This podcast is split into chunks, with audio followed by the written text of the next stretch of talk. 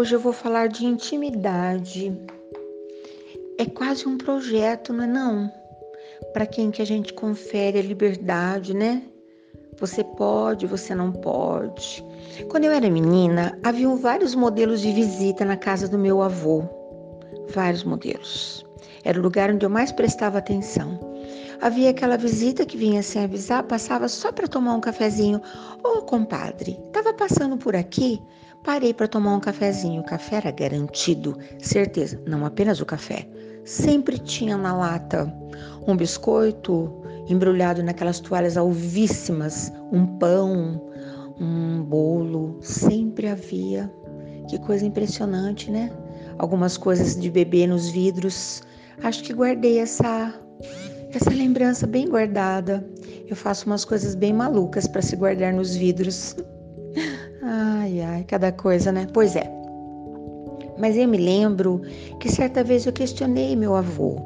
Ele recebeu uma carta, contou para minha avó: Ah, Fulano de Tal uh, pede autorização para passar uns dias aqui na fazenda. E minha avó falou: quando que ele está pensando? Eu preciso me preparar. Porque era uma saga. Prepara roupa de cama, toalha e tal. Não havia máquina de lavar, tudo era tão custoso. E as quitandas, as comilanças, praticamente um cardápio de Hotel cinco estrelas, pois é. Algumas pessoas recebiam uma carta de volta dizendo sim, pode vir. Acho que a maioria delas.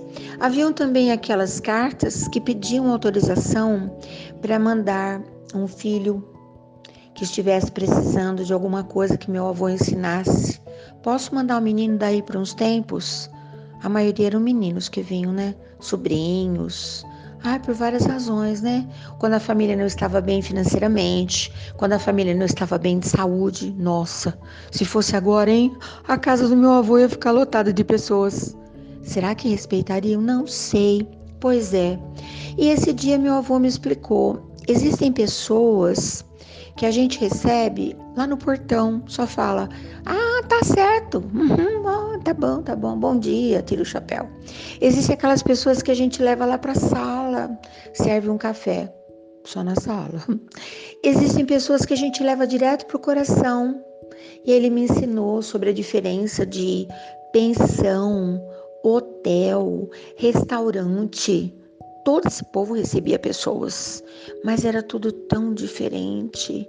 Na época não entendi nada disso não, mas o tempo me fez compreender, né? Que pena. Hoje quase não pode nada e eu às vezes tenho uma vontade danada de fazer uma visitinha, de receber uma visita, mas tudo nos preocupa tanto e fazemos tudo isso tão cheios de pesar. Que pena. Mas enfim, tenho sonhado muito com um dia que tudo volte a ser tão bom que não precise mais ter uma chave no portão, uma chave na porta. Nossa, sabe o que eu lembrei e até comentei com uma grande amiga dia desses? Nos tempos que a chave da porta, a única porta que havia, né? A porta da saída da casa, é, praticamente a única, né? A, é, a, chave era gigante, do tamanho de um palmo. E quando a pessoa trancava aquela porta, pendurava a chave do lado de fora da parede. Ué, porque a chave, a porta não, passa, não parava fechada, o vento abria, o bichinho entrava, o cachorro, o gato, a galinha, não é? Então eu lembro, era uma porta de duas folhas, né?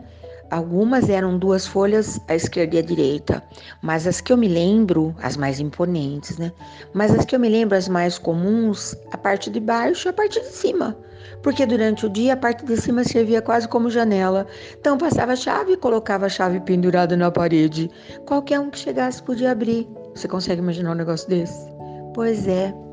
E aí eu fiquei pensando sobre o desenho dessa tal intimidade que nós concedemos às pessoas, né?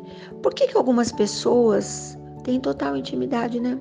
Estava olhando ontem, meu bem, transitando para lá e para cá, que delícia! 50 anos de total intimidade, gaveta, porta, armário. ai, ai, se um dia eu precisar de alguém que me defenda, não posso chamar outra pessoa. Sabe de todos os meus defeitos, das minhas poucas qualidades. sabe bem das coisas que certamente eu diria, para quem eu diria, e sabe muito certamente das coisas que eu não diria de jeito nenhum. Tanto que às vezes alguém comenta e ele fala: ah, Você não conhece minha esposa, ela não é desse modelo. Isso ela não diz, com isso ela não compactua, com isso ela não concorda. Ah, isso ela gosta. Ah, quer agradar a música?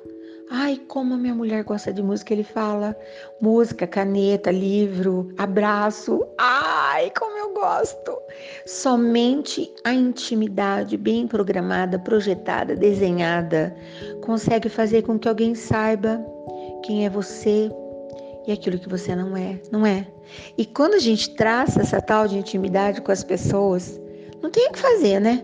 Porque chega uma hora a gente nem lembra mais o que, que a gente falou, o que a gente fez está lá o olhar de binóculo avaliando tudo, não é? é isso. Meu bem, sabe que eu adoro andar de pés descalços, que eu raramente, mas muito raramente, faço parte de roda onde a conversa não é apropriada, só se eu estiver amarrada no pé da cadeira. que eu não termino de ler um livro se ele não me agrada, que eu também não termino de ver um filme se ele não me agrada. Hum, não terminava, né? Porque eu nem vou ao cinema. Que eu escolho muito bem as minhas músicas, que praticamente o tempo todo tem música no meu entorno. Ah, porque ele tem muita intimidade, né? Os netos também, os filhos também. Ai, os amigos, eu tenho alguns amigos que sabem tantas coisas. Eu tenho amigos, amigas e compadres e comadres que eu posso contar o que eu quiser, sem filtro. Ah, isso é o limite da intimidade, não é não? Pois é, pensa nisso. Você também tem esse pessoal aí que sabe tudo a seu respeito, até aquela parte tosca de parede caiada que não foi pintada de acordo. Ai, pois é. Tô pensando nisso hoje.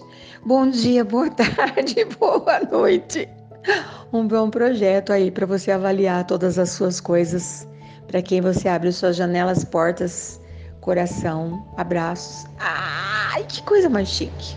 Até amanhã.